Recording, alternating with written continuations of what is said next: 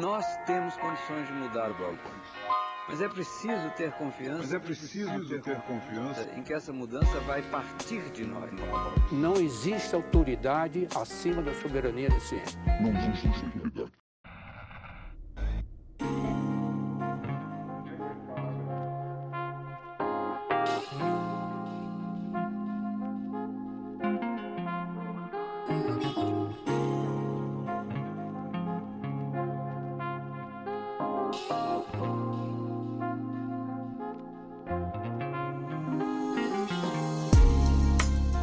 Bem-vindos a mais um episódio do Nós da Nutrição, um podcast sobre nutrição e seu contexto na vida contemporânea. Aqui quem fala é Pablo Couto. E eu sou a Tayana, e estamos aqui para desconstruir os nós da nutrição entre o sabor, o saber e o que fazer.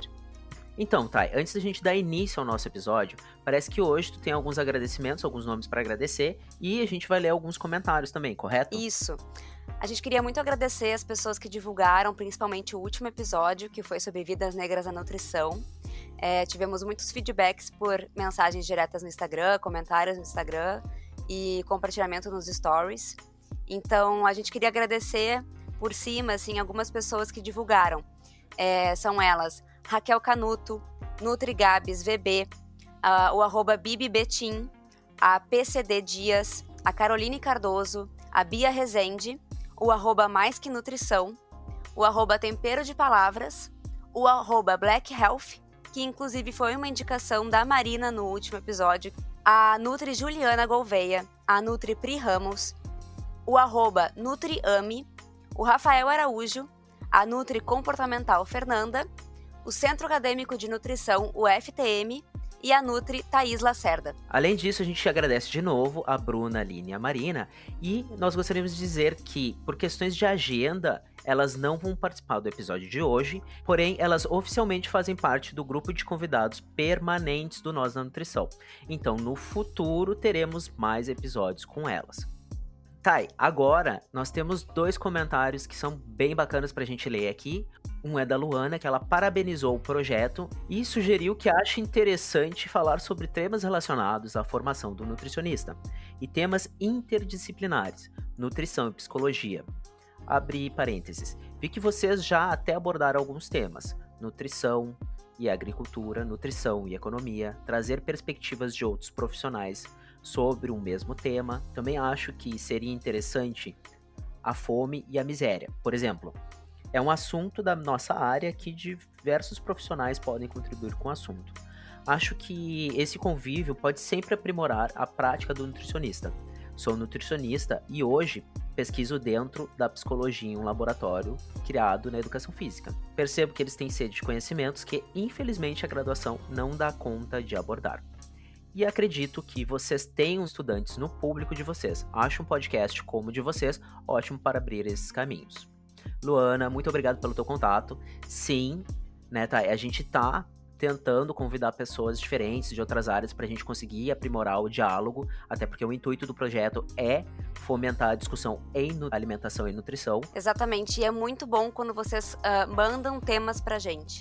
Vocês podem uh, sempre mandar temas, sugestões inclusive de pessoas que a gente pode entrar em contato sobre o tema. Porque, como o Paulo falou, o objetivo é esse: é, é aumentar a discussão sobre os diversos pontos que a nutrição aborda, porque a nutrição é uma ciência complexa, cheia de faces, e a gente quer trazer uh, todas possíveis para esse podcast. E o outro comentário que a gente queria ler aqui é o da Thaís Santos, que nos mandou uma mensagem que é a seguinte.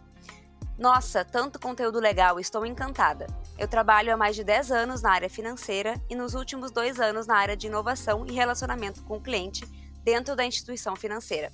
Fiz pós em inovação. E agora, em 2020, resolvi tirar um velho sonho do papel e fazer minha faculdade de nutrição. Estou adorando a página de vocês, quero ouvir todos os podcasts. Foi muito legal a Thaís trazer isso, porque a gente conversou um pouquinho mais, eu e ela, eu também tenho esse caminho que foi para inovação na, na, na, nutrição, né? Então, como eu já comentei algumas vezes, então é muito interessante ver outras pessoas de outras áreas também acompanhando por aqui para saber um pouco mais de nutrição e, no caso dela, para seguir o sonho de fazer a faculdade. Então, muito obrigada, gente, por todo o feedback, por todo o carinho, por todos os comentários. E a gente pretende fazer mais disso, mais leitura de comentários, mais leitura de, de mensagens. Então, o que vocês quiserem mandar pra gente, a gente está sempre lá no Instagram, Nós da Nutrição. E também nas outras redes sociais, Facebook, Twitter, LinkedIn, sempre com o mesmo nome. Isso aí. Se vocês quiserem mandar e-mail também, que é uma forma comum de entrar em contato, é contato arroba nosnutrição.com.br. A gente agradece e fiquem com o episódio. Aproveitem porque ele tá uma delícia.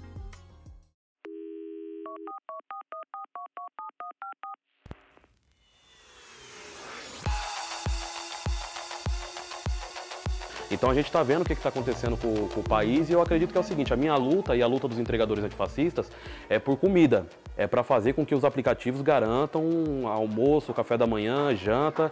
E aí depois que a gente atingir essas lutas, outras lutas virão, mas por enquanto essa é a nossa luta. E a gente não vai conseguir gritar fome se a gente não puder gritar, certo? E democracia garante o seu direito de gritar, garante o seu direito de ser ouvido. Esse é Paulo Lima e o áudio que vocês ouviram é de uma entrevista concedida ao The Intercept Brasil. O Paulo, também chamado de Galo, se tornou uma figura relevante dentro do cenário de entregadores que aderiram à luta no movimento chamado Entregadores Antifascistas, que visa prioritariamente a garantia de direitos mínimos trabalhistas para a subsistência. Quando ele relata, abre aspas, a gente não vai conseguir gritar fome se a gente não puder gritar fecha aspas, é impossível não recordar dos trabalhos desenvolvidos por Josué de Castro em meados da década de 40, onde o médico nordestino observou diversos fatores laborais e econômicos relacionados ao fenômeno da fome. Por outro lado, há pouco tempo, o Brasil era considerado um dos países com redução nos índices da fome e pobreza extrema. Entretanto, uma série de fatores, como aumento do desemprego, crise econômica e política e o avanço de empresas de tecnologia no setor da prestação de serviços ou simplesmente com a precarização de postos de trabalho e crescimento da terceirização, tem demonstrado um avanço no aumento da situação de vulnerabilidade socioeconômica da população. Com o avanço da pandemia do coronavírus e o aumento do desemprego, a busca por alternativas para a garantia da subsistência se tornou novamente um dos grandes desafios de grande parte da população. E hoje vamos discutir essa situação, frente a uma das categorias que oferece a sua força de trabalho para levar comida e até mesmo outros produtos para as nossas casas, enfrentando chuva, frio, calor, violência, o perigo do trânsito e agora a iminência do coronavírus. Sob quais condições? É isso que veremos. E hoje a gente conta com dois convidados para essa discussão e eu vou deixar que eles se apresentem então. Olá, então eu sou a Patrícia, Patrícia Lopes, sou assistente social. Atualmente estou atuando como residente em saúde mental coletiva pela Universidade Federal do Rio Grande do Sul. E uh, acredito que uma das questões que me traz aqui uh, é que eu, eu realizei meu trabalho de conclusão de curso no serviço social com uma discussão sobre trabalho, precarização e movimento sindical. E aí acredito que dialogue bastante com o assunto que a gente vai discutir hoje. Oi a todos e a todas, eu sou Rafael Neves Fonseca, mestre no programa de pós-graduação em Gestão Pública e Cooperação Internacional da Universidade Federal da Paraíba e também sou membro do grupo de pesquisa FOMERI, Fome e Relações Internacionais, coordenado pelo professor Tiago Lima. Então, a partir do campo das relações internacionais, a gente procura entender as questões alimentares e da agricultura com foco na fome das populações. Que ótimo que a gente está reunido aqui essa noite para a gente poder discutir um pouco de como que a relação dos entregadores e da vulnerabilidade que eles estão expostos tem a ver com alimentação. Afinal de contas, todas as pessoas que trabalham se alimentam e todas as pessoas que se alimentam trabalham ou tentam adquirir uma forma para subsistência. E essa questão de subsistência é que, na minha opinião, está muito relacionada a algumas, alguns postos de trabalho, algumas das categorias de trabalho que podem estar ou não mais vulnerabilizadas. E é aí que a gente chega nos entregadores. O que aconteceu é que os entregadores, pela primeira vez, realizaram uma paralisação nacional, dia 1 de julho, e uma segunda paralisação, dia 25 de julho, é, para finalmente paralisar e conversar sobre os direitos trabalhistas que eles deveriam ter nos aplicativos de teleentrega. É uma questão de reivindicação, né? Eles, uh, a gente tem hoje um cenário onde muitas empresas elas utilizam da força de trabalho de várias pessoas, como por exemplo, acho que não é, é, seria incorreto não citar essas empresas, como por exemplo Uber, iFood, uh, 99, etc. Assim, outras empresas que elas utilizam da força de trabalho desses indivíduos. Entretanto, esses indivíduos eles não têm uh, um contrato de trabalho. Eles são, como é que a gente poderia chamar? Não sei se tem um trabalho intermitente. É ótimo, seria um trabalho intermitente, né? É, eles chamam mais até de prestadores de, de serviços, né? Porque realmente não tem nenhum tipo de contrato mínimo de decisões trabalhistas nem nada do tipo, assim. Prestadores de serviços, muitas vezes chamados por esses, esses aplicativos de teleentrega, né? Sim, sim. E em vias disso, a pessoa ela se submete a todas as regras para conseguir ser prestador de serviço. Né? A gente pode chamar assim. Então, por exemplo, algumas dessas regras seriam a maneira que tu tiveste, o horário que tu pode trabalhar, uh, quais os serviços que tu pode prestar, o quanto que tu recebe. E então tem uma série de regras que são impostas para te conseguir aderir aos serviços prestados por essas empresas. Então elas seriam intermediadoras, digamos assim. Outras empresas contratam o serviço para outras pessoas contratarem o serviço e elas ficam com uma fatia do que ambas pessoas estão recebendo. Uh, eu poderia dizer que seria o que, o que se coloca hoje na sociedade como empreendedorismo, né? É uma forma que o capital encontra de colocar no sujeito, né, uma... Uma responsabilização, uma, seria isso? Isso, uma responsabilização sobre si próprio, assim. Assim, tira do, do Estado uma responsabilidade de do direito, da, das políticas sociais, de várias questões, né, que vão fazer com que proteja esse, esse trabalhador.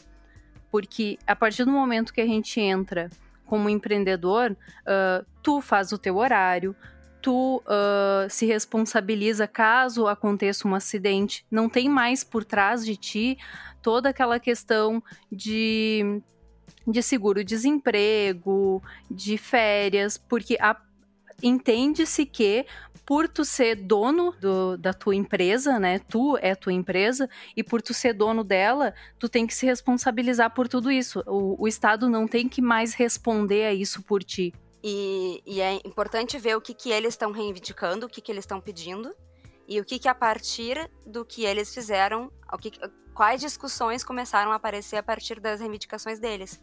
Na verdade, lá no início, nas entrevistas com os entregadores, é, durante a primeira greve, o que eles levantavam muito é, de reivindicação é que as plataformas uh, sejam mais claras quanto à política de pagamento, porque já era confuso dentro do aplicativo entender o que, que eles receberiam.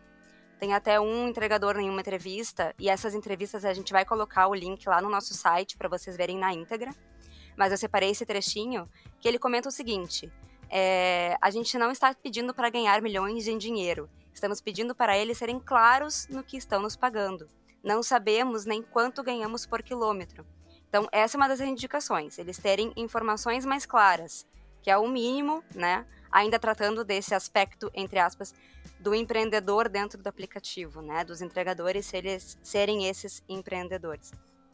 E eles também pediam é, mais é, segurança, principalmente agora durante a pandemia. Então, pelo menos que eles tivessem os, é, os recursos de segurança dados pelos aplicativos, visto que a empresa precisa que eles estejam na rua entregando, o momento de estar na rua é completamente arriscado e eles tinham que manter a entrega é, segura para os clientes que vão receber aquela entrega. Então, eles também reivindicavam isso. Só que a partir dessa discussão, surgiram outras é, visões sobre essa sobre tudo isso, né? Por isso que eu comentei lá em cima quão complicado é. Porque em outra entrevista, por exemplo, com professores da área de sociologia da USP, é, que um, o site Conectas fez, eles levantaram essa, essa coisa de os trabalhadores esses, eles são empreendedores ou são trabalhadores para essas, para esses aplicativos? E o que eles levantaram é que eles são claramente trabalhadores subalternos, dependentes dessas empresas, porque na verdade verdadeira eles não teriam tanta autonomia assim. É, porque são trabalhadores que trabalham com precariedade de informações e de pagamento, sem um contrato de trabalho e sem acesso a direitos básicos trabalhistas e previdenciários. Então, que, que sim, eles são trabalhadores para os aplicativos, então eles teriam que ter algum tipo de direito estabelecido.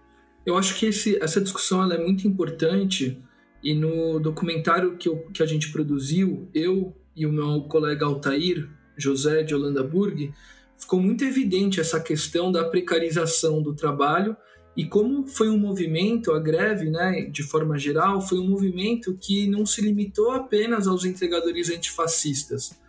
Na verdade, foi um movimento que atraiu uma série de, de trabalhadores de diferentes regiões do Brasil, de diferentes regiões dentro das cidades também, é, e ficou muito evidente essa questão da precarização. Então, por exemplo, no tema que a gente está tratando aqui sobre a fome, sobre a segurança alimentar desses trabalhadores, fica evidente que a bandeira da fome é uma, uma bandeira comum e não se limita apenas a algum um grupo dentro é, dos articuladores da greve, de uma forma geral. Então, acho que, como ponto de partida, essa discussão sobre a relação trabalhista ela é muito importante, porque, na verdade, é, é uma relação de total precarização, né?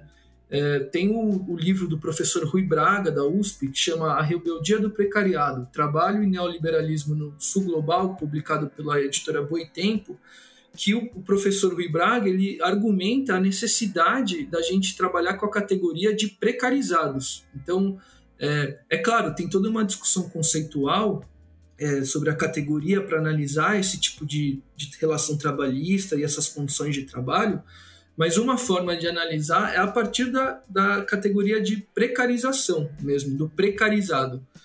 E, essa discussão é muito importante, porque aí a gente começa a conseguir contrapor a noção de precarizado com a noção de empreendedor, né? que é o que a gente está discutindo que na verdade é vendida uma narrativa para esses trabalhadores que eles são empreendedores, mas que na verdade o que ocorre é uma transferência completa de responsabilidades. Então o entregador hoje ele é responsável por pagar a própria internet, ele é responsável pela manutenção do, do próprio meio de trabalho, ele é responsável, ou ela também, é respons são responsáveis é, por toda a alimentação do dia a dia de trabalho.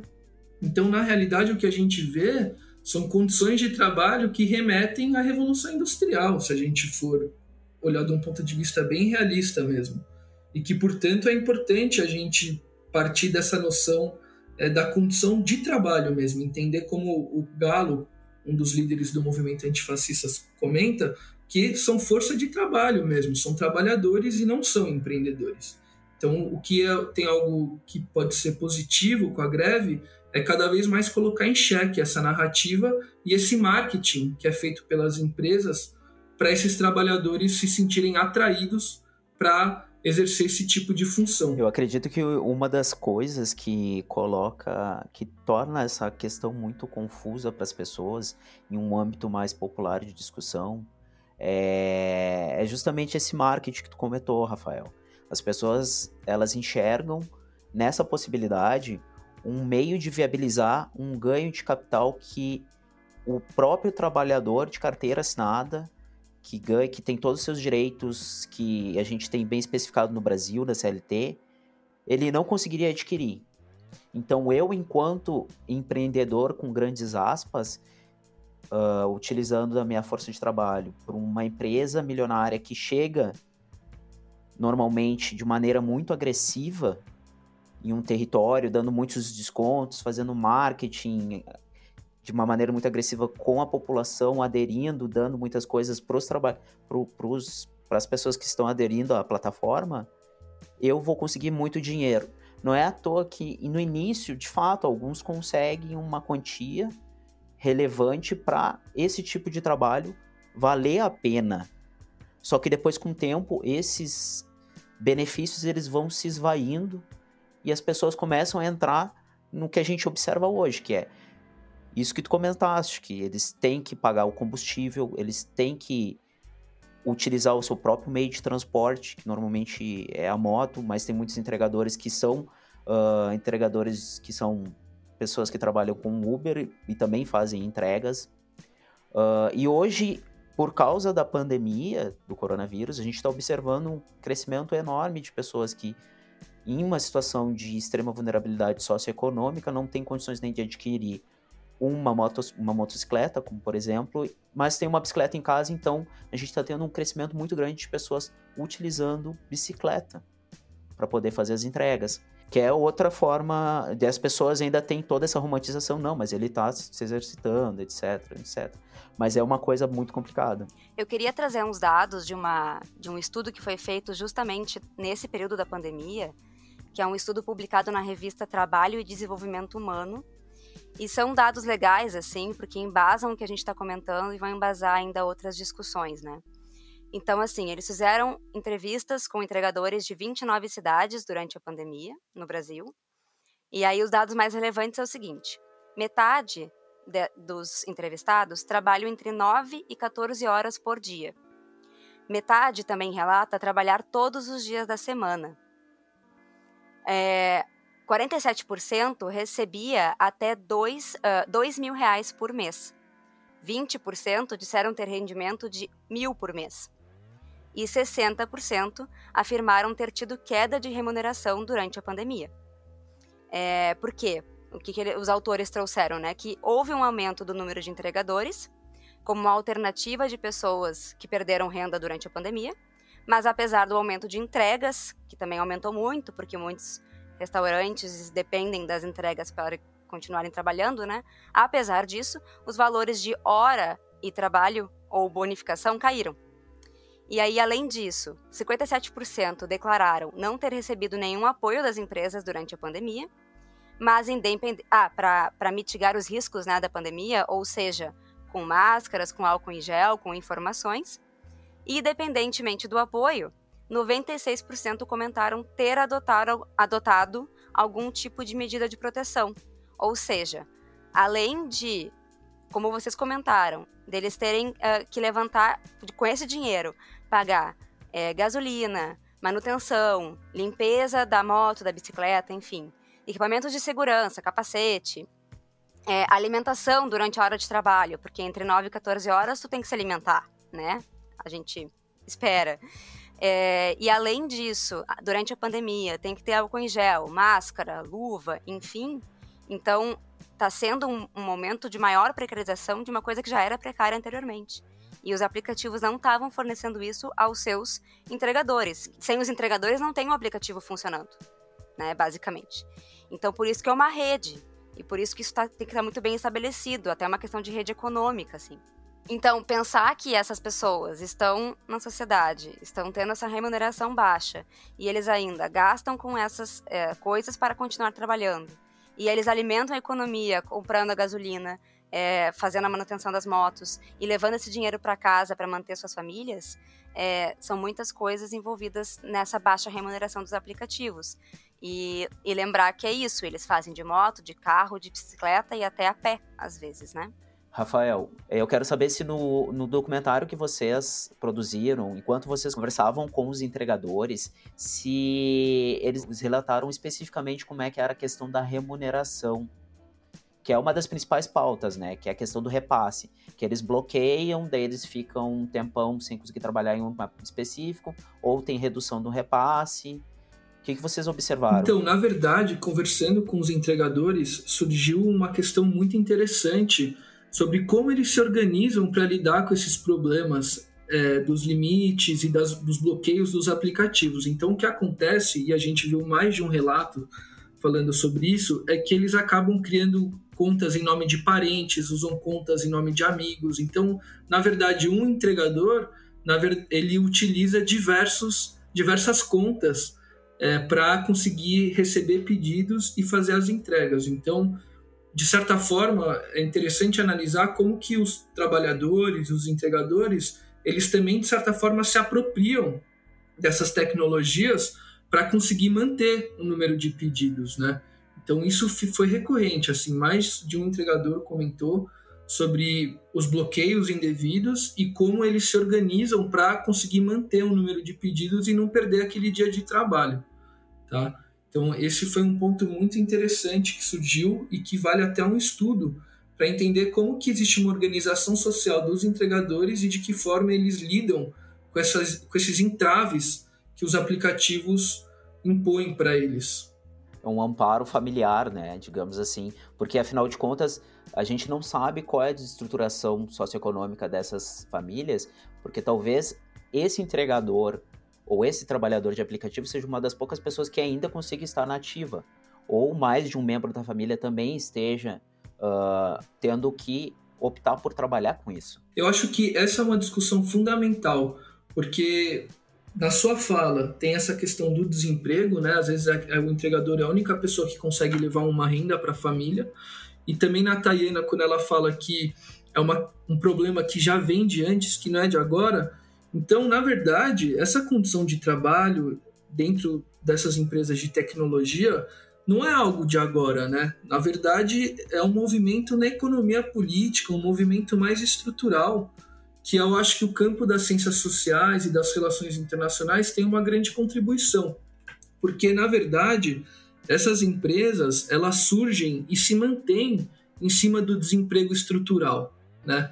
Então o desemprego é cada vez mais é, faz parte da vida das grandes populações, das, dos trabalhadores e das trabalhadoras, e essas empresas acabam se aproveitando dessa situação para conseguir pagar menos pela força de trabalho. Isso não é de hoje, não é de ontem. Existem diversos autores que, e autoras que é, mostram que essa dinâmica ela acontece a partir da crise de 2008, a crise financeira, de uma forma muito forte. Então, foi uma crise que aumentou o desemprego, e a partir desse aumento do desemprego, surgem novas empresas de tecnologia para se aproveitar dessa condição de trabalho. Mas se a gente for voltar mais ainda na história, existem diversos pensadores e pensadoras que falam que o desemprego estrutural, principalmente nos países mais pobres do mundo, que é o que chamam dos países da periferia e da semi-periferia do, do sistema mundo, do sistema internacional, acontece desde a década de 1970, com a desregulamentação dos mercados, das trocas internacionais. Então tem uma discussão um pouco mais ampla, mais abstrata, que mostra como essa condição de trabalho hoje ela está vinculada com uma série de medidas tomadas com o neoliberalismo, né? que é você diminuir a capacidade de ação pública, a capacidade de regulação do Estado e uma transferência de poder para as corporações. Então, acho que esse tema é muito importante para a gente entender essa atual condição de trabalho. Existe desemprego estrutural, que muitos chamam de exércitos de reserva nas grandes cidades, e essas empresas elas acabam se aproveitando desse contexto socioeconômico que assola várias famílias e pessoas no mundo, especialmente nos países mais pobres do sistema internacional. E aí, complementando um pouquinho o que o Rafael trouxe uh, sobre sobre essa questão tem a desregulamentação dessas empresas, né? Entra o Uber uh, e, outra, e outras empresas no país pagando impostos que muitas vezes não são pagos por empresas que são nacionais né? Então, eles é um eles têm enriquecido cada vez mais, mas eles têm uma contraproposta, né, que é muito pequena, muito baixa, porque a gente vê hoje a, a Uber, por exemplo, como uma das empresas que mais enriqueceu em tão pouco tempo, né? Que é algo tem, que tem sido trazido por diversas por diversos pesquisadores e, e mesmo assim não é, não é tido uh, uma, uma contraproposta de, de querer assegurar direitos sociais, de querer uh, ter uma, um viés duplo, né? Assim como ele está enriquecendo, que também possa, que o trabalhador também possa crescer junto. Não sei se me fiz entender. E tem uma outra coisa que a fala do Rafael me traz, que é uh, a gente vem de um pensando na história, né, de trabalhadores que já trabalharam um dia 16 horas por dia, 14 horas por dia. Foi toda uma luta tentando, buscando garantir direitos, e aí se, se regulamenta que a carga horária de trabalho diária passaria para 8 horas né? Isso ainda, entre aspas, é assegurado por uma legislação, mas aí se faz uma nova proposta de legislação que abre brechas para que, inclusive, tu possa voltar aos, a, a, essa carga horária, às vezes de 16 horas, porque com o que tu ganha uh, por por atendimento, por corrida, uh, tu precisa trabalhar um tempo muito maior, porque além de ser o teu salário, também vai ser o que vai pagar a tua, o teu vale refeição, vai ser o que vai pagar o, o celular que tu utiliza para trabalhar, a moto, a bicicleta, a gente, é, inclusive, tem sido sina muito sinalizado o fato de que se utiliza uh, carros que são alugados, bicicletas desses. Uh, desses aplicativos também, por exemplo, os, o do Itaú, né? Ou até mesmo a pé. Então, a que ponto uh, o trabalhador, né, a que ponto o capital coloca e expõe o trabalhador para que ele não, ele tenha que responder e se responsabilizar por tudo. Tem uma autora chamada Druck que ela traz, né, uh, seis, os seis tipos de precarização, que está muito dentro do que, a, do que a gente tá, tem trazido aqui, que é uh, algo pensado para, que é do, neo, do neoliberalismo, né?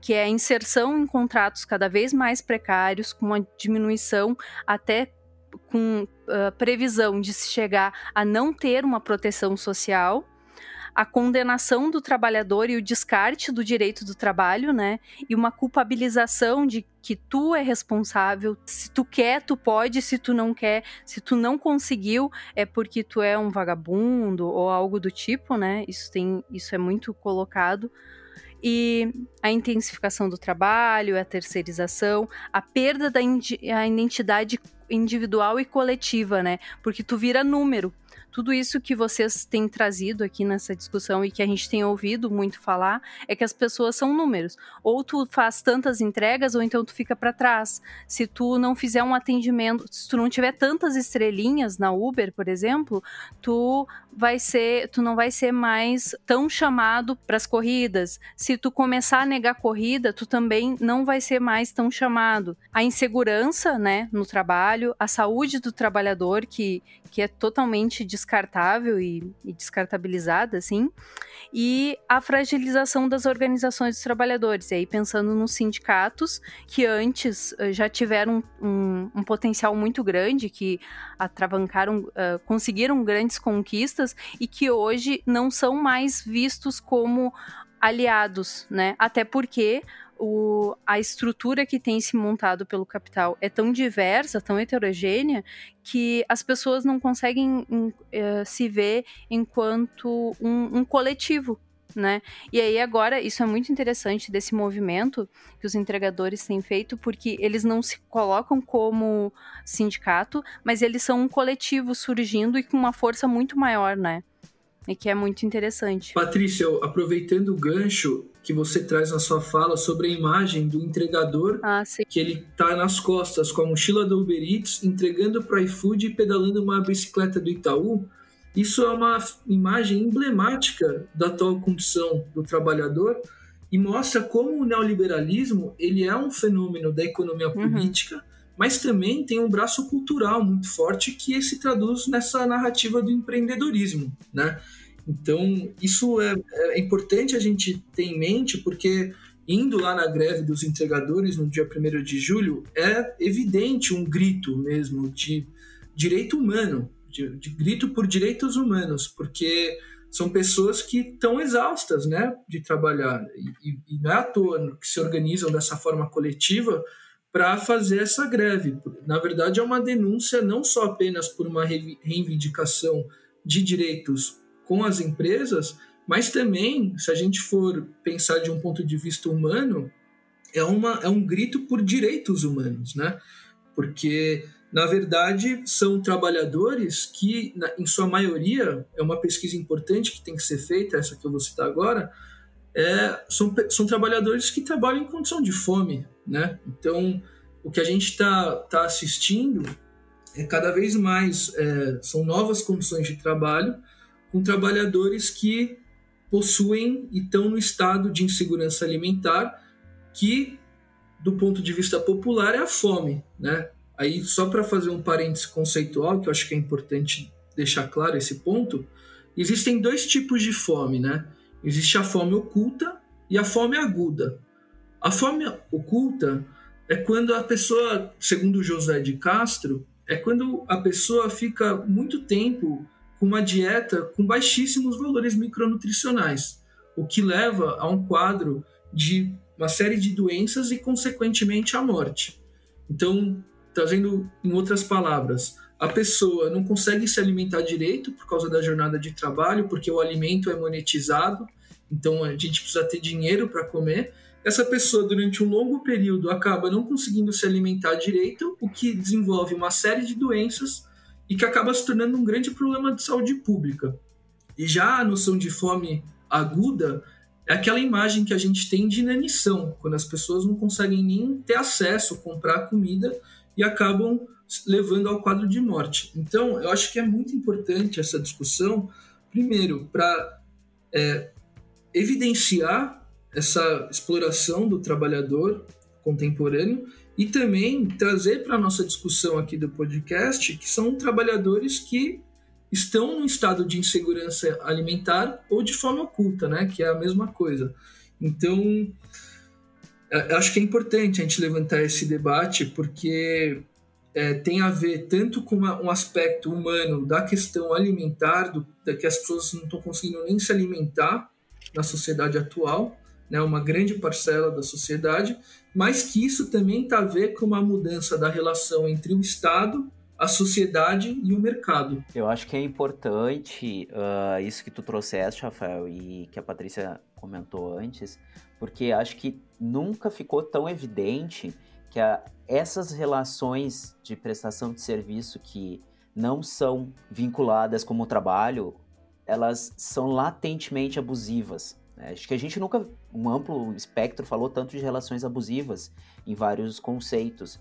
E eu acho que, de certa forma, antes da, ou melhor, depois da precarização, da terceirização, talvez essa seja a mais abusiva quando a gente pensa que ainda existe algum certo algum certo alguma certa sutileza que não vai para esforços de, de trabalho escravo alguma coisa assim.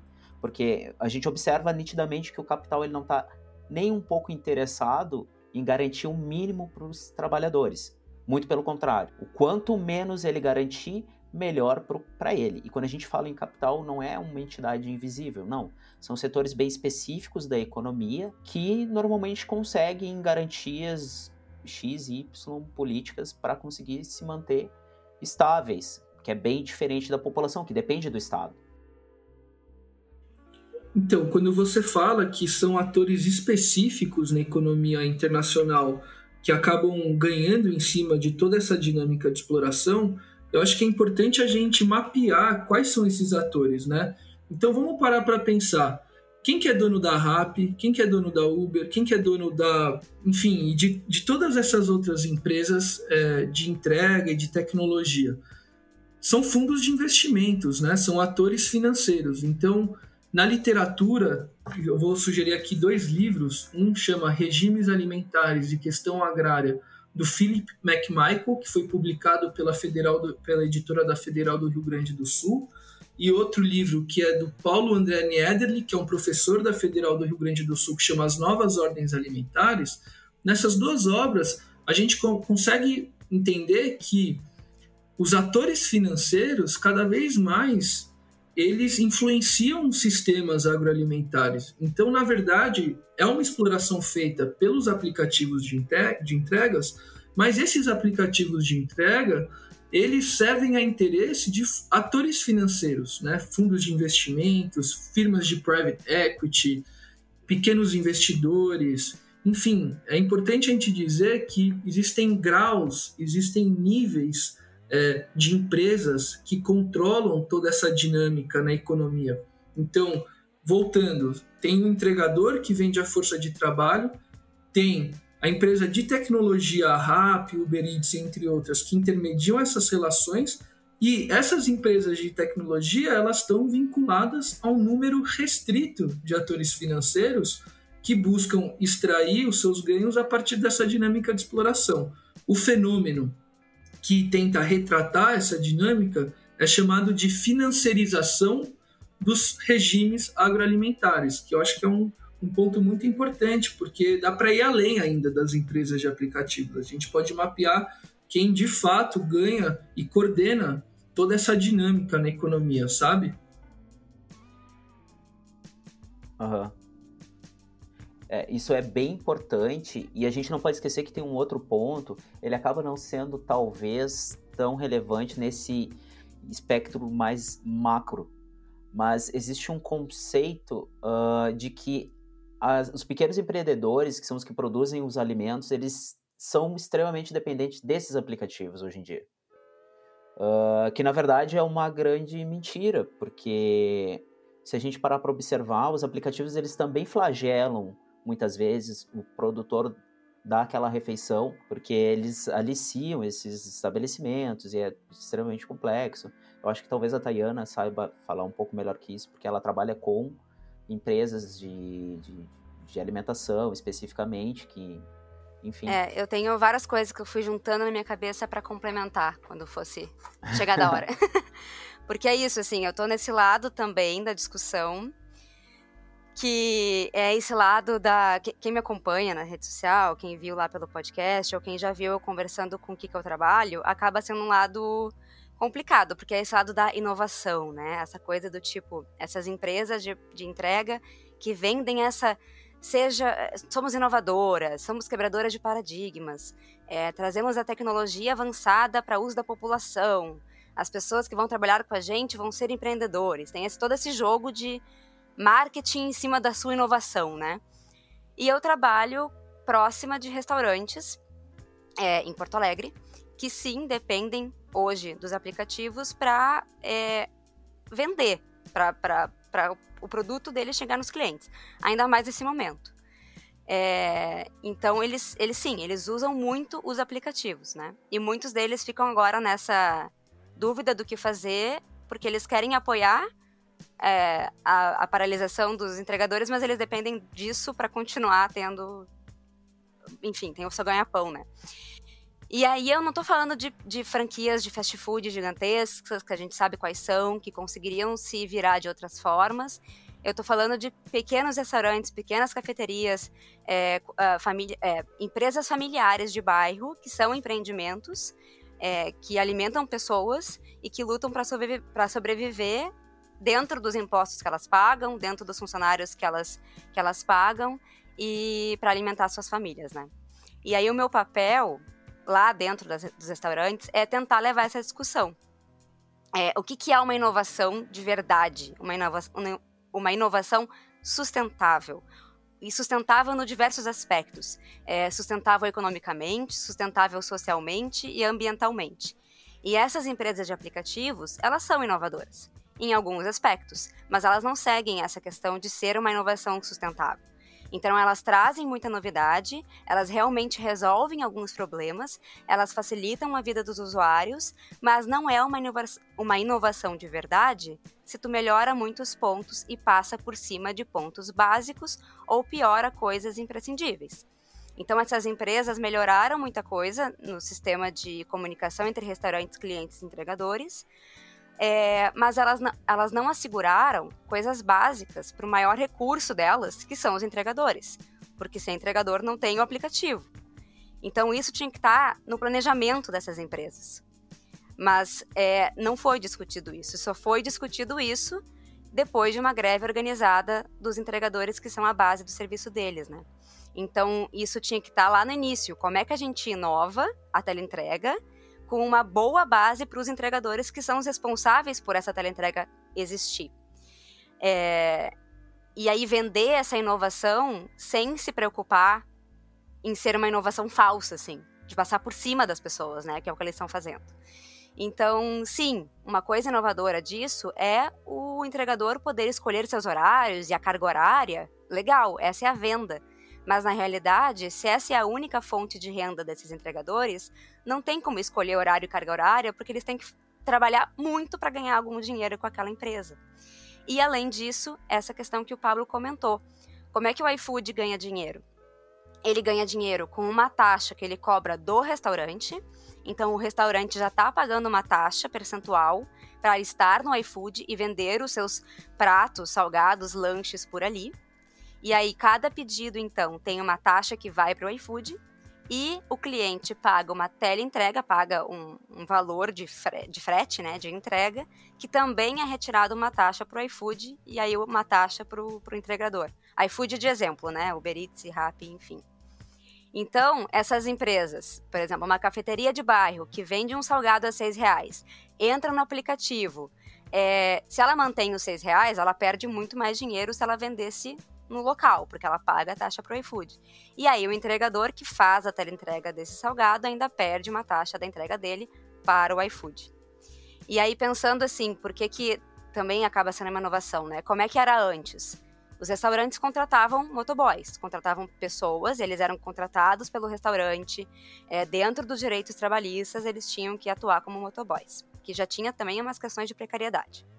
Aí surgiram as cooperativas de motoboys. Então, a, os restaurantes contratavam os motoboys através dessas cooperativas. Só que qual era uma questão? É, os motoboys ficavam presos aos restaurantes, na carga horária do restaurante, da teleentrega do restaurante, dos horários do restaurante. Então, se o restaurante não estivesse indo bem, não estivesse vendendo bem naquele dia, ele resolvia que ao invés de cinco entregadores, eu vou trabalhar agora com três. Porque sim, né? Então, era muito instável esse contrato entre restaurante e motoboys, porque eles trabalhavam de, de acordo com a demanda dos restaurantes, né? Então tá, então agora eles não são contratados pelo restaurante. Os, os restaurantes entram no iFood, no Rap, no Uber Eats, e eles não têm o um vínculo com o entregador. Então, quem é o contratante desses entregadores? São os aplicativos. Então, no momento que mudou esse, essa visão de teleentrega, é, houveram muitas demissões de motoboys das cooperativas e dos restaurantes, porque os restaurantes acham mais fácil trabalhar com os aplicativos. Eles ficaram à mercê disso e viram no aplicativo uma oportunidade, entre aspas, de continuar trabalhando com aquilo que eles estavam fazendo ou passar a trabalhar com isso. Só que, como eu comentei, sem nenhum tipo de vínculo, por mais que eles sejam, sim, com, de alguma forma, contratados pelos aplicativos, né? Então perdeu total o vínculo. E essas empresas tão inovadoras usaram disso para ficar nesse limbo judicial e não prover é, direitos mínimos trabalhistas para essas Eu pessoas. Acho... Né? que é fundamental que você coloca, Tayana, porque de fato os restaurantes de bairro, os pequenos comerciantes, os médios comerciantes do setor alimentar, eles também são vítimas do avanço desse sistema agroalimentar industrial.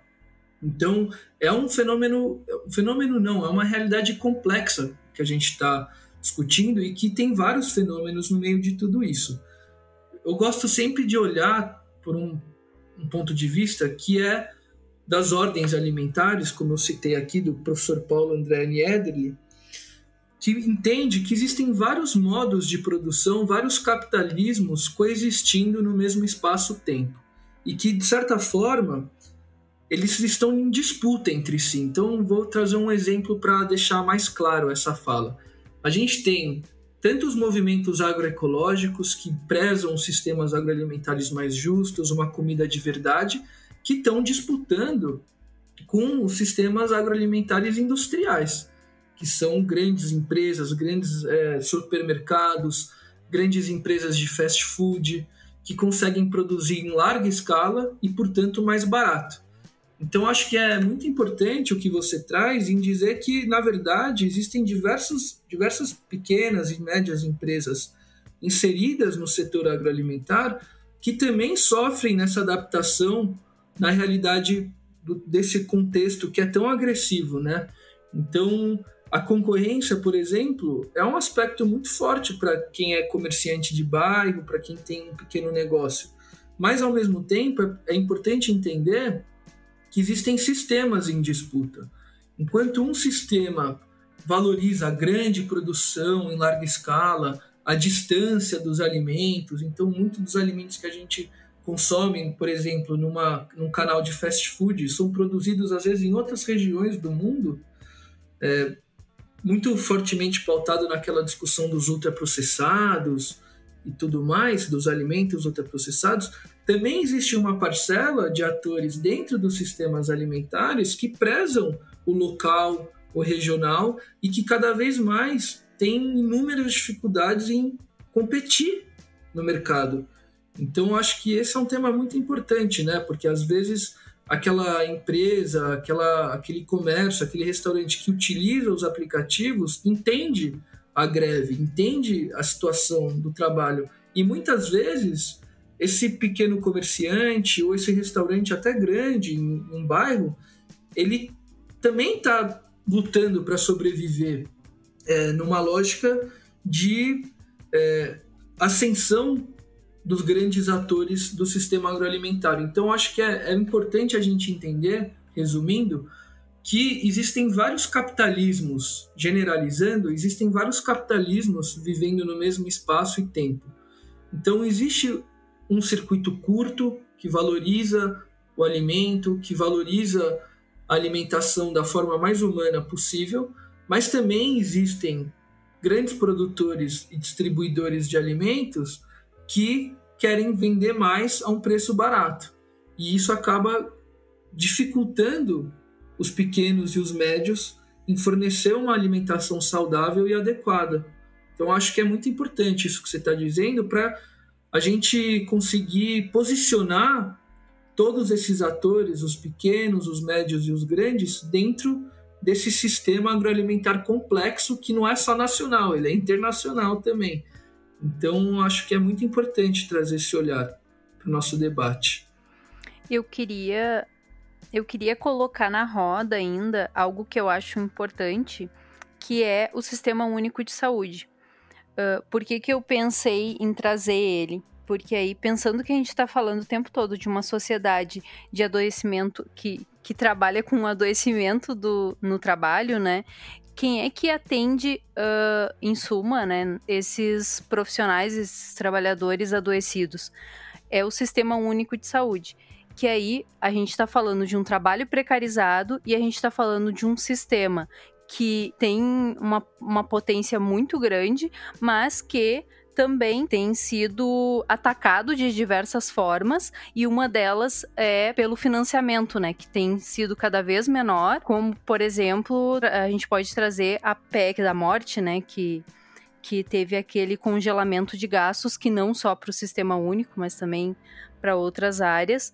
E, e aí eu fiquei pensando, né, que a, a gente está falando de entregadores, né, que trabalham de moto e aí, quando um, entregador sofre um acidente e ele tem um trauma, ele vai ser atendido onde? Ele vai ser atendido, se a gente pensar em Porto Alegre, vai ser no pronto-socorro. Pronto-socorro é basicamente SUS, sabe? Quando a gente tem um automóvel, moto no nosso nome, a gente paga um imposto que é o DPVAT, né? O DPVAT, quando ele é acionado, ele também é requerido para que tu uh, receba o auxílio pelo Sistema Único de Saúde. Então, é, um, é só para poder pontuar isso de do quanto o que é essencial vem sendo precarizado, né? A gente está falando de uma mão de obra super precarizada, a gente está falando de quem atende esses trabalhadores super precarizados. Se a gente for pensar Uh, a gente vem de um SUS que está super precarizado, a gente está falando de trabalhadores super precarizados, e aí uh, eu queria linkar com o Ministério do Trabalho, que até pouco tempo era ministério, hoje não é mais, né? Então é um ciclo, né? Tipo, não se pensou somente no, no trabalhador mais flexível. Está se fazendo todo um, um ciclo que para que não quase como se não tivesse saída, sabe? São vários pontos sendo considerados, sendo pegos e sendo enfraquecidos. E aí a gente precisa de muita coletividade e de muita luta dos trabalhadores para se reinventar e pensar novas estratégias. Tem uma complementação de uma entrevista que conseguiram é, porque uma das reivindicações, como tu comentou, é essa questão da saúde, né? Então, quem atende esses, esses profissionais, se tem um acidente, por exemplo, já que não tem nenhum direito relacionado a isso com os aplicativos, é o SUS. E aí, uh, o, acho que foi.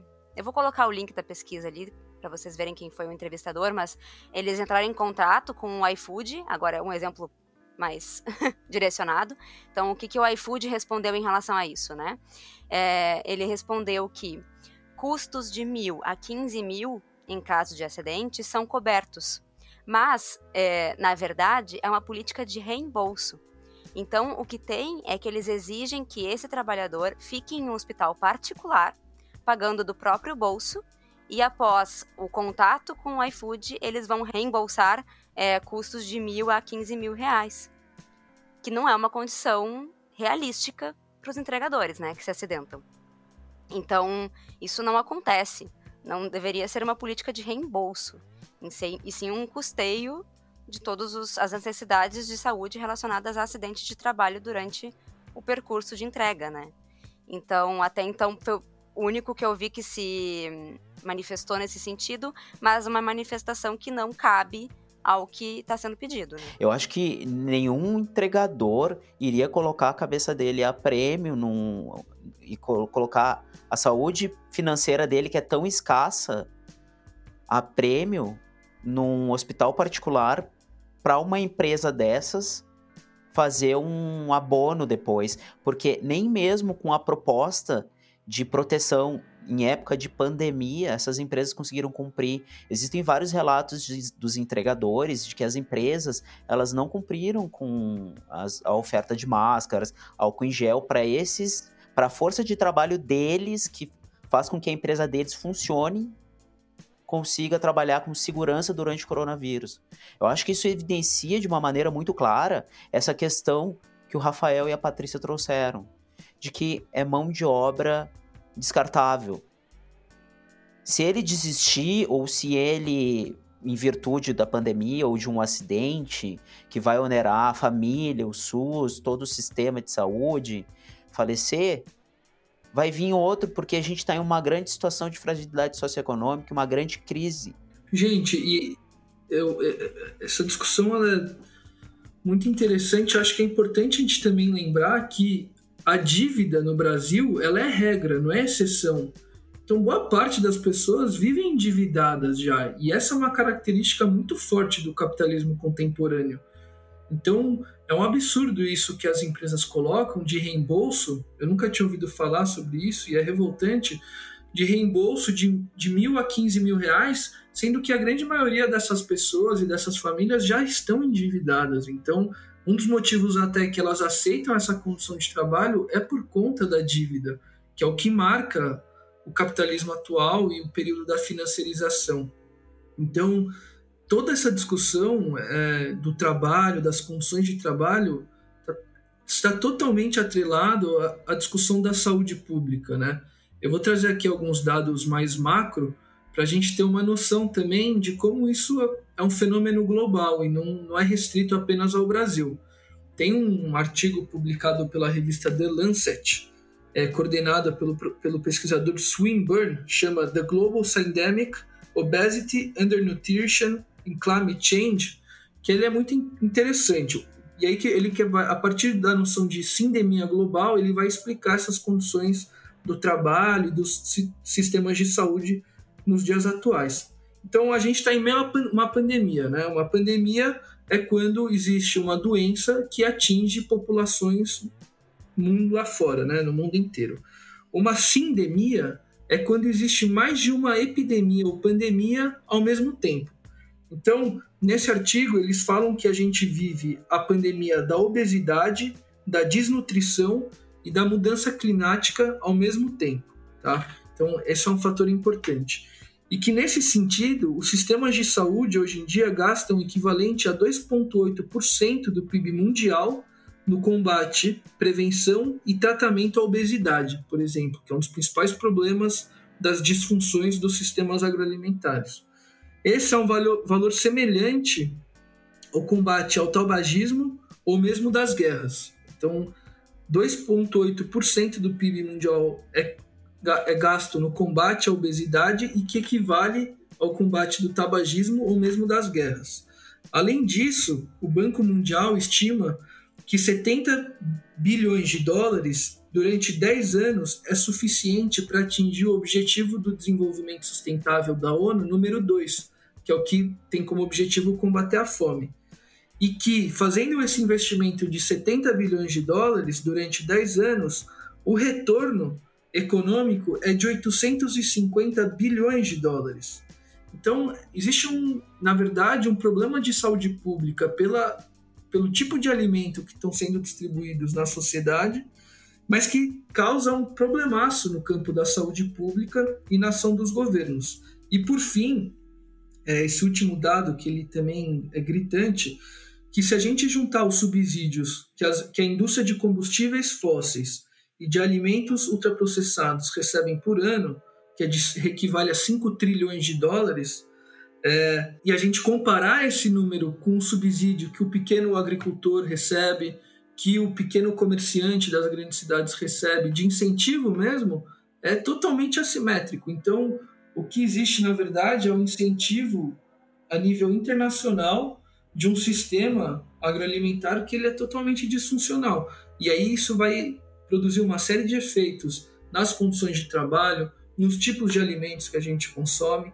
Então, resumindo, é, eu acho que está muito interessante o nosso debate e é muito importante a gente juntar essa discussão do campo da saúde pública, da nutrição, com as ciências sociais, porque só assim a gente consegue pensar em formas de combate à fome, porque é um problema complexo e é um problema que não se limita só à questão alimentar, é um problema de saúde pública, é um problema de condição de trabalho.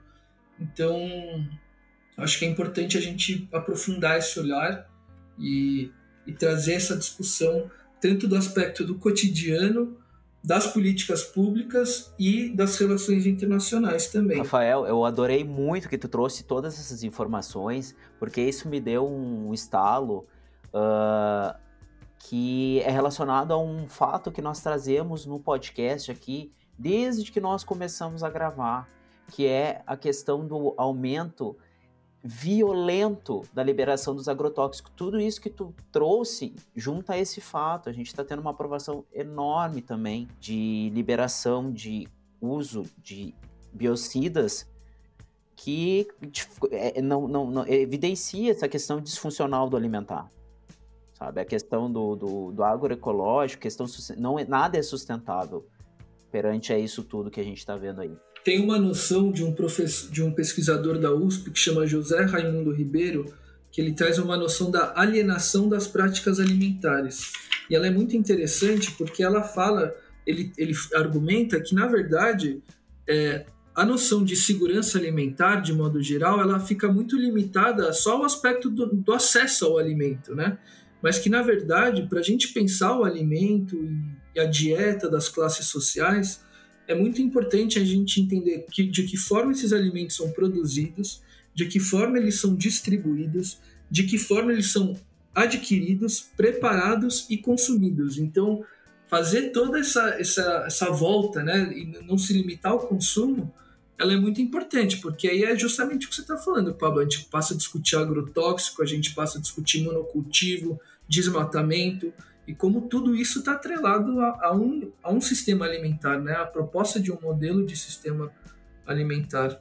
É, eu acho que quem teve o, o, o, benefício de ter aula com a professora Gabriela Coelho, do PGDR, uh, ah, teve como refletir um pouco sobre isso, porque ela traz muito a questão do, das cadeias de produção. E agora, nessa, nessa nossa discussão, ficou muito mais evidente de que as cadeias de produção dentro dos sistemas alimentares, elas têm mais fatores do que a gente imaginava ter. Agora a gente tem que pensar também a questão da entrega e do quão nocivo pode ser para a sociedade como um todo quando a gente tem um sistema socioeconômico político entreguista do jeito que a gente tem. Então, isso é uma coisa que a gente tem que pensar muito e discutir cada vez mais. Uh, eu acho que teve uh, que tem uma coisa que é importante ser colocada que a gente não trouxe, que a gente falou muito das questões de classe, né? Eu entendo que a gente tenha mencionado de alguma forma, não usando a palavra especificamente, mas que a gente traz quem são essas pessoas, né? Que, que classe é essa que está sofrendo com isso, mas a gente não pontuou as questões de, de raça, né? A gente não colocou as questões da necropolítica. Então, quem são a maior parte das pessoas, os trabalhadores, que estão trabalhando hoje nesse trabalho tão precarizado? É a população negra, né? Então, de novo, o, a população negra sendo discriminada, né, e sendo colocado subalterna. Então, a necropolítica, ela de novo, ela entra uh, quase que de uma forma que passa despercebida, né? Porque aí a gente começa a pontuar muito as questões de precarização, precarização, e aí a gente acaba esquecendo de olhar para as questões de classe e de raça, de quem é essas pessoas que estão aí na linha de frente e que estão sofrendo com essas questões, que estão atendendo nos espaços de trabalho. A gente até pode falar, pode pensar de uma nova forma de escravização, né? Eu até já ouvi algum, alguns espaços sendo falado. moderna. Que é isso. Antes era o, o senhor que pegava e comprava o escravo, e agora ele aluga o escravo. Quem fala isso até é o Ricardo Antunes. Ele é um sociólogo que discute bastante sobre o, o proletariado de serviços na era digital. Eu, eu nunca tinha, eu não tinha pensado nessa questão. Na verdade, a gente pensa, a gente escuta, mas como é importante ter várias pessoas discutindo, porque são questões primordiais que facilmente passam. E a gente sempre tem que trazer elas à tona, porque não são questões que devem passar. E como o capital ele consegue fazer com que as pessoas que estão marginalizadas elas se mantenham marginalizadas. Uh, eu queria, para a gente encerrar, trazer um, um, um dado de um, um levantamento que foi feito em junho, de que o total de entregadores na Grande São Paulo, só na Grande São Paulo, aumentou em 20%, totalizando 280 mil profissionais usando motos ou bicicletas na região, só na Grande São Paulo, tá? E em uma das entrevistas, um dos entregadores, ele trouxe uma coisa que é muito emblemática. É a seguinte fala, abre aspas, eu já provei todo tipo de comida em São Paulo. Carreguei lagosta, hambúrguer, tudo nas costas. Só pelo nariz eu já provei todo o cardápio de São Paulo. Isso evidencia o quanto essas pessoas são expostas e o quanto que a gente ainda vai ter que discutir essa questão do sofrimento que eles carregam nas próprias costas para conseguir servir a própria sociedade. Tá? Agora a gente pode ir para a parte das indicações. Eu tenho uma indicação assim sensacional. Uh, eu acho que eu tenho duas indicações. Uma seria o, o livro ou uma, um, um, próprio um vídeo do Ricardo Antunes que trata bastante sobre, sobre a uberização, né? E que eu posso mandar os links depois. E outra coisa seria um podcast que trata também sobre, sobre essa temática, que é chamado Era uma Vez no Oeste, que traz uma perspectiva um pouco diferente dessa que a gente tratou um pouco aqui hoje, mas que são, são vários, são novos pontos, né? E, e quando a gente pretende se abordar ainda mais, poder discu saber discutir um pouco mais sobre a temática, né? Uh, acho que é importante ouvir todos os diversos, diversos pontos de vista sobre, sobre o tema. E... É, são outras perspectivas nesse Sim. episódio que eles trazem, né? Legal, que complementa a discussão, assim. Isso. É bem interessante ouvir os dois para pegar informação de todos os lados. Isso, isso. E uh, pensando né, em tudo que a gente trouxe, tem uma, uma frase do Mujica, que até quem me apresentou ela foi o Pablo, que eu acho que casa muito com o que a gente está trazendo aqui hoje e que é, e que é bacana para a gente refletir, assim. Abre aspas. Quando compro algo ou você compra, não pagamos com dinheiro, pagamos com o tempo de vida que tivemos que gastar para ter aquele dinheiro. Mas tem um detalhe: tudo se compra menos a vida. A vida se gasta. E é lamentável desperdiçar a vida para perder a liberdade. Nossa, Bem forte. maravilhoso. É, emblemático, como que a gente tá vivendo hoje em dia. Eu, esse final de semana, eu tomei a liberdade de gastar bastante tempo procurando coisas culturais relacionadas a isso.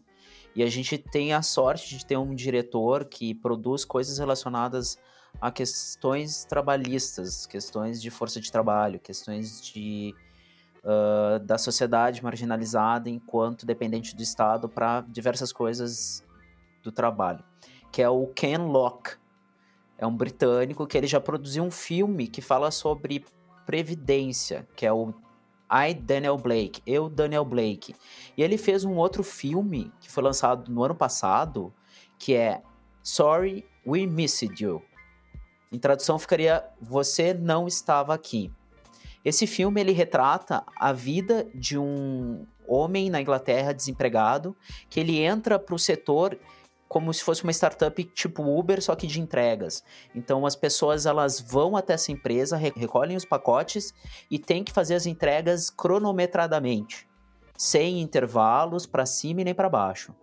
Uh, e a proposta dessa empresa é que eles são empreendedores. Eu separei o primeiro trecho do filme, não é spoiler, na verdade são os primeiros segundos do filme, aonde o gerente dessa empresa, ele está entrevistando esse indivíduo. E isso dá o um mote central do filme e até desperta uma curiosidade para quem quiser assistir, procura, né? Eu acho que dá para encontrar pela internet aí, tem para alugar no YouTube para assistir. O gerente ele fala o seguinte para o indivíduo: Você não é contratado aqui, você vem a bordo. Dizemos que você embarca, não trabalha para nós, trabalha conosco. Não dirige para nós, você realiza serviços. Não há contratos de emprego, não há metas. Você atende aos padrões. Não há salários, e sim honorários. Então ele é um filme bem reflexivo, ele tem um toque humano porque ele traz todos os aspectos familiares, sociais do impacto do emprego desse indivíduo. E fica uma indicação, é um bom filme para assistir, para aproveitar um tempo. É mais ou menos isso. Mas para trazer as últimas é, informações, assim, e continuar essa discussão sobre justamente esse ponto do trecho do filme, né, que fala de é, embarcar, não trabalhar conosco e sim realizar serviços. Tem essa, essa entrevista que a gente vai colocar o link do site Conectas, que fez com esses professores da USP, e das, algumas perguntas que eles fizeram foi: tá, e o que fazer aqui no Brasil? O que, que pode ser feito para tentar melhorar essa situação? É, tentar dar direitos para esses trabalhadores. Existe possibilidade, né? Dentre as perguntas que eles fizeram, é, uma delas foi: será que a regulamentação dos trabalhadores ah, vai arruinar o modelo desses aplicativos de trabalhar? E aí esses uh, professores comentaram que uh, não, que seria uma falácia achar que uma regulamentação mínima traria algum tipo de problema para a empresa que essas empresas têm os recursos necessários para isso e que se isso realmente acontecesse, se essa regulamentação arruinasse esses aplicativos, esses modelos de negócio não se sustentam. Né? Então, aquilo linka com aquilo que eu comentei antes, né? com a inovação que, que não se sustenta, que não é real, assim, que não é possível na realidade que a gente vive. E aí as outras perguntas que eles fizeram é de uh, existe algum país no mundo que já conseguiu vincular é, direitos trabalhistas nesses aplicativos, porque esses aplicativos vivem esse problema em todos os lugares do mundo em que eles estão inseridos, né? Então, eles trouxeram que sim, que vários países já começaram a reconhecer esses vínculos trabalhistas e que o caso mais é, importante, de maior destaque relacionado com isso, aconteceu na Califórnia, nos Estados Unidos, em que o Senado votou numa lei que foi sancionada pelos governadores, reconhecendo que sim, os motoristas de aplicativos são trabalhadores subalternos e dependentes dessas empresas, e com isso eles garantiram acesso a direitos contratuais e trabalhistas. E lembraram novamente aquilo que eu comentei antes de que os aplicativos estavam operando numa espécie de limbo jurídico e que no momento que o poder público decide regular isso, ele consegue claramente verificar que existem vínculos e laços trabalhistas e dependência desses uh, trabalhadores com essas empresas. E que essa discussão já existe na Inglaterra, na França e na Espanha, que foram lugares que não permitiram esse tipo de empresa, porque elas justamente ferem a legislação social protetora de trabalho. Então a gente tem lugares por aí que a gente pode tentar se espelhar para resolver essa situação no Brasil. E aproveitando para falar de Brasil, eles questionaram também como é que seria o modelo ideal aqui no Brasil para fazer. Seria o contrato CLT ou algum tipo de modelo intermediário? E o que esses professores comentaram é que não tem um modelo ideal necessariamente, mas que em todo momento em que se vende essa força de trabalho por jornadas diárias, é, no mínimo deve ser reconhecido direitos como férias, 13 terceiro salário, descanso semanal e seguro-saúde. E a outra questão que eles levantaram é que sim, a CLT seria suficientemente flexível para acolher esses trabalhadores. Seriam possíveis pensar formas alternativas de trabalhar é, depois dessa reforma trabalhista que a gente teve, né? Então é possível sim não continuar nesse limbo e identificar uh, e remunerar de acordo com o intermédio da lei do salário mínimo, ter uma base de cálculo nas corridas e das jornadas para regulamentar o descanso remunerado e a jornada de trabalho e incorporar esses trabalhadores no sistema protetivo, principalmente a, seg a seguridade pública. Então, que seria sim possível caracterizar esse vínculo é, trabalhista e dar esses direitos mínimos que estão sendo uh, reivindicados. Então, esses, essa entrevista toda a gente vai colocar o link para acesso, mas eles trazem é, o que fazer então para tentar solucionar esses problemas e melhorar as condições de trabalho desses trabalhadores, né? Rafael, o que, tu teria para nós? Eu tenho duas indicações, eu já fiz algumas indicações ao longo da nossa, do nosso debate. É, a primeira agora é acessar o blog do nosso grupo de pesquisa que chama FOMERI, Fome e Relações Internacionais. A gente tem um blog com várias publicações que relacionam a discussão da segurança alimentar com o campo das relações internacionais e também faço o convite para vocês assistirem um mini documentário que eu produzi junto com meu amigo Altair José Holanda Burg sobre a greve dos entregadores, onde a gente traz diversos elementos das questões alimentares e da condição de trabalho dessas classes trabalhadoras. É isso aí, ótimo. O documentário ele é bem interessante. Eu assisti, assistam. A gente vai colocar também no post, assim como as referências que ele e a Patrícia trouxeram para nós, tá? Então eu gostaria de agradecer mais uma vez pela paciência, pela atenção do Rafael, da Patrícia. Eu acho que vocês contribuíram um monte com a discussão. Então, fica o meu agradecimento para vocês. Ai, galera, dizer que queria dizer que queria dizer que eu aprendi muito com vocês essa noite, foi muito bacana. Foi muito bacana mesmo. Gente, obrigado vocês. Também faço da, as palavras da Patrícia as minhas. Obrigado pelo convite. Fica aberto esse contato sempre que possível, no que eu puder, podem falar comigo. Obrigado para todo mundo. Muito obrigada, tchau, gente. Tchau, tchau. Valeu, gente. Prazer. Gente. tchau. tchau.